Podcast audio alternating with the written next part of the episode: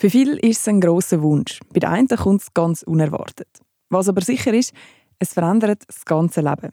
Kind haben. Schon schwanger sein bringt Herausforderungen mit sich, die für die meisten beim ersten Mal völlig neu sind. Und wenn das Kind dann da ist, dann gibt es wieder ganz neue Fragen, die auftauchen. Vor allem, wenn das Kind dann vielleicht einmal krank ist. Für viele ist das Erste der Griff zum Telefon, zum Kinderarzt oder im Spital anrufen. Dabei könnte in vielen Fällen eben auch die Apotheke helfen. Und das häufig schneller und unkomplizierter. Ich habe Claudia Fuchs aus der Amavita-Filiale im Bücheli Center zu Liestl gefragt, was dann sie für Angebote für Familie und Kind haben, angefangen eben schon bei der Familienplanung. Das ist «Ohne Risiko und Nebenwirkungen», der Podcast von Amavita. Egal ob Medikament, Naturheilmittel, Check-up oder Beratung, da gibt es alles direkt in der Filiale. Ihr habt hier in der Filiale im Bücheli Center Liestl zum Beispiel eine Kinderecke und es sitzt überall so ein bisschen der Amalino, das Plüschtier von Amavita, umeinander. Was habt ihr da für Angebote? Also wenn man jetzt einmal ganz am Anfang anfängt, wenn man einen Kinderwunsch hat, so ein bisschen als Paar, was habt ihr da für Angebote? Wie könnt ihr da weiterhelfen? Genau, also das meiste ist sicher mal die Beratung, die stattfindet. Ähm, das ist auch super, wenn man sich da schon frühzeitig eigentlich damit auseinandersetzt. Es fokussiert sich vor allem eigentlich ähm, auf Vitamin und äh, Nahrungsergänzungsmittel, die natürlich während der Schwangerschaft ähm, oder bei einem Kinderwunsch sehr wichtig sind. Und wenn es dann so weit ist, dass man schwanger ist, was gibt es da einerseits für Komplikationen und andererseits aber auch für Lösungen oder für Sachen, die ihr anbieten könnt? Also die Fragen fokussieren sich vor allem eigentlich auch auf ähm, Interaktionen mit anderen Medikamenten. Darf ich jetzt zum Beispiel das Mittel noch einstreichen oder ist das in der Schwangerschaft nicht gut? Ähm, ja, sind eigentlich vor allem solche Fragen, die kommen. Dann eben, wenn man, wenn man Komplikationen in der Schwangerschaft hat, irgendwie die Morgenübelkeit oder so, ähm, was sind da so die häufigsten Anliegen, die schwangere Frauen haben und was können die da machen? Es ist sicher so ein bisschen die Beratung, ähm, was sie sonst noch so ein bisschen einnehmen können, aber meistens wird das auch frauenärztlich betreut und ähm, meistens wird dann während der Schwangerschaft auch ein Rezept ausgestellt ähm, mit Medikamenten, die zum Beispiel gegen die Übelkeit wirksam sind. Und du sprichst es gerade an, eben Schwangerschaften sind auch frauenärztlich betreut. Was gibt es aber vielleicht für Sachen, es Sinn macht, wenn man einfach einmal so in die Apotheke kommt, anstatt dass man immer den Weg über den Arzt muss gehen es ist sicher eine niederschwellige Anlaufstelle. Ähm, wir sind auch ähm, den ganzen Tag eigentlich quasi verfügbar. Es gibt keine dummen Fragen. Man kann alles fragen, was man irgendwie auf, auf dem Herz hat. Und wir können sicher beraten, eben inwiefern, wenn es jetzt ein bisschen etwas in, ins Rückenweh geht während der Schwangerschaft oder so, solche Sachen, oder Strümpfe anmessen, die sie brauchen, Kompressionsstrümpfe während der Schwangerschaft, können wir hier natürlich sehr gut beraten und auch weiterhelfen bei Sachen, die jetzt ähm, ja, nicht unbedingt ärztlich betreut werden Und sicher halt einfach ähm, Medikamente, die so frei verkäuflich sind, wo dann die Anfragen kommen, kann ich das während der Schwangerschaft, während der Stillzeit, kann ich das, darf ich das anwenden ähm, oder ist das irgendwie kontraindiziert? Und eben, wenn dann Kinder da sind, das sagt eben zum Beispiel die Stillzeit, da sind wir dann quasi nochmal einen Schritt weiter. Was sind dort so für Anliegen, wenn Kinder noch ganz klein sind, wo da die Eltern vorbeikommen? Es ist eigentlich so ein sehr ähnlich. Eben, es sind auch so Anfragen, von welchen Medikamenten dürfen wir noch nehmen oder wenn man jetzt gerade verkältet ist, welcher Hustensirup ist noch während der Stillzeit ist möglich und welcher weniger. Es fokussiert sich vor allem eigentlich auf diese Sachen. Was gibt es da sonst noch für Angebote? Genau, also von der Angebot her haben wir auch Milchpumpen, die wir vermieten. Wenn jetzt eben die Stillzeit eigentlich am Anfang nicht so lange andauert, dass man es nicht kaufen muss, sondern dass man es wirklich kann, kann mieten kann. Und die Kosten werden auch von den Krankenkassen übernommen. Und was wir ab und zu auch noch haben, ist, wenn Leute ähm, vorbeikommen, die jetzt gerade ähm, das Kind dabei haben, die stillen müssen, dass wir ihnen hier natürlich die Möglichkeit geben, dass sie in einem Räumchen in aller Ruhe stillen.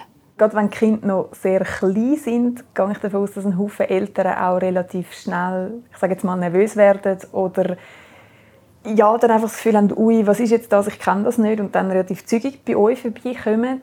Wie ist das so, mit, mit was für Anliegen oder Sorgen kommen die Eltern dann da, wenn die Kinder sehr klein sind? Ja, das äh, ist eine relativ breite Spannbreite. Das ist von irgendwelchen kleinen Wunden oder Schürfwunden über ähm, irgendwelche ähm, Hustenkrankheiten, Fieber, wenn sie sehr stark Fieber daheim haben. Oder es kann auch mal sein, dass wirklich Kinder haben gerne farbige Sachen, dass es halt ja, irgendwie zum Beispiel mal ein bisschen Waschmittel oder sonst irgendwie, wo halt schön farbig ist vom Kind eingenommen worden ist oder so, dass man dann sofort eigentlich reagieren kann und die Mami kann abholen und sagen, hey, äh, wir haben hier etwas, wir können dir helfen und nachdem ist eigentlich alles auch wieder gut. Gibt es da Sachen, wo du sagst, wenn man irgendwie das sieht oder wenn die Symptome um sind, dann lieber wirklich einfach direkt ins Spital? Mhm.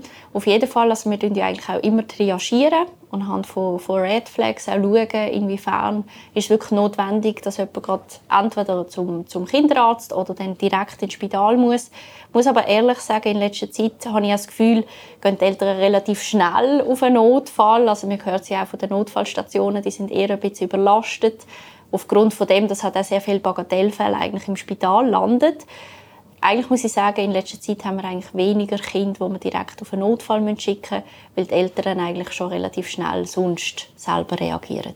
Was sind das für Red Flags? Das beinhaltet einerseits natürlich hohes Fieber ähm, oder wirklich auch so ein bisschen Apartheit, also wenn das Kind sage ich mal, beim Spielen etc., wenn es nicht mehr mag und ähm, einfach so ein bisschen das Allgemeinbefinden nicht mehr so gut ist. Und ich sage auch immer den, den Müttern, hey, ihr kennt euch ein Kind am besten. Also ihr merkt es wirklich selber am besten eigentlich. Man muss auch aufpassen bei, bei einer Dehydrierung oder so, wenn es jetzt gerade in, in Richtung Durchfall geht oder hohes Fieber, dass das Kind wirklich auch noch genug trinkt. Und wenn du sagst, eben, es gibt einen Haufen Bagatellfälle, wo die Leute dann in Notfall gehen, anstatt einfach mal zu euch kommen. Gibt es da so etwas Typisches, wo du sagst, hey, mit dem könnt ihr im Fall gut in die Apotheke kommen, könnt euch helfen?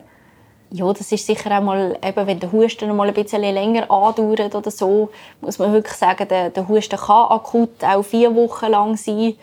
Ist dann noch nicht notwendig, dass man jetzt nach zwei Wochen gerade schon direkt irgendwie eben auf einen Notfall oder zum Kinderarzt geht wenn man natürlich die restlichen Symptome eigentlich anschaut, sei das eben Hochfieber oder so, also wenn es lediglich der Husten ist, dann kann man den auch sehr gut mit Produkten in der Apotheke eigentlich, ähm, behandeln. Und hast du da so ein bisschen Tipps, Sachen, Medikamente, wo du findest, das sollten neue Eltern unbedingt daheim haben, weil man das einfach immer wieder braucht aus deiner Erfahrung? Ja, das ist sicher so ein bisschen ein Notfallköfferchen, wo man so ein bisschen sagen kann. Also das beinhaltet einerseits so ein bisschen von ähm, Verbandsmaterial, Desinfektionsmittel, ähm, eine Wundheilsalbe und dann vielleicht auch muss man auch noch das Kind kennen, wenn irgendwelche Allergien bestehen, dass man natürlich da so ein bisschen versorgt ist. Ja, und auch ein bisschen etwas eben so Verkältung, Hustenmittel, irgendwelche fiebersenkende ähm, Zäpfchen oder Sirup. Gibt es also für dich einen wichtigsten Tipp? Vielleicht auch anhand der Sachen, die du schon gesehen hast, also wo du sagst, hey, es ist sicher so, dass gewisse Eltern auch relativ schnell ein bisschen überreagieren oder eben das Gefühl haben, man muss da die ganze Palette an Medikamenten gerade sofort verwenden, wo ich eher so ein bisschen das äh, Vertrauen in die Natur habe und sage, hey, das kommt schon wieder gut und man kann mit auch alten Hausmitteln, sei das ein bisschen äh, genug trinken und vielleicht auch mal ein bisschen etwas Salziges, Zuckriges oder so, dass die Elektrolyte wieder ein bisschen stimmen, kann man sehr viel erreichen und ich denke sicher da, dass ähm, nicht alle, aber manchmal natürlich, äh, weil es auch eine emotionale Sache ist, gewisse Eltern halt eher so ein bisschen ähm, überreagieren und es vielleicht manchmal ein bisschen äh, von den Medikamenten her Überanwendung ist, obwohl vielleicht gar nicht so viel fiebersenkender Sirup notwendig ist und sie dann doch schon so viel geben.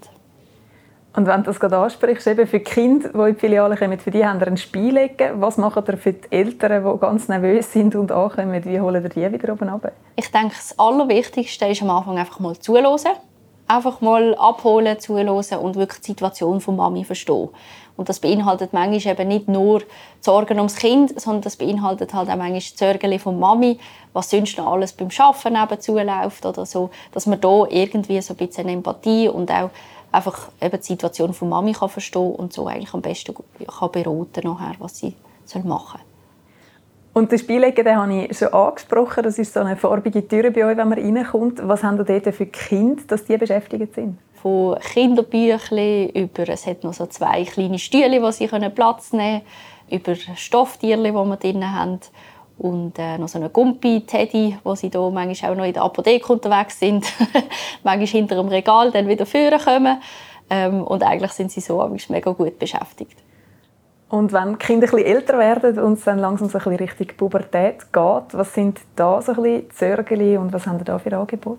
Genau, also das beinhaltet über Akne-Produkte, ähm, wo natürlich Beratung sehr wichtig ist. Auch jeder Hauttyp ist total anders. Ist das eher ähm, eine trockene Haut oder ist das wirklich auch so ein bisschen eine fettige Haut? Da gibt es eine sehr breite Palette an verschiedenen Produkten, die man anwenden kann. Und dort ist natürlich auch die Devise, dass man wirklich ein Müsterchen mitgeben, dass sie das zuerst ausprobieren können, weil ähm, es ist wirklich so, die einen schwören dann auf das Produkt, die anderen sagen, nein, das ist besser und man muss es einfach mal selber ausprobiert haben nebst Akne und so ist natürlich auch die Pille danach Gespräche, die wir haben.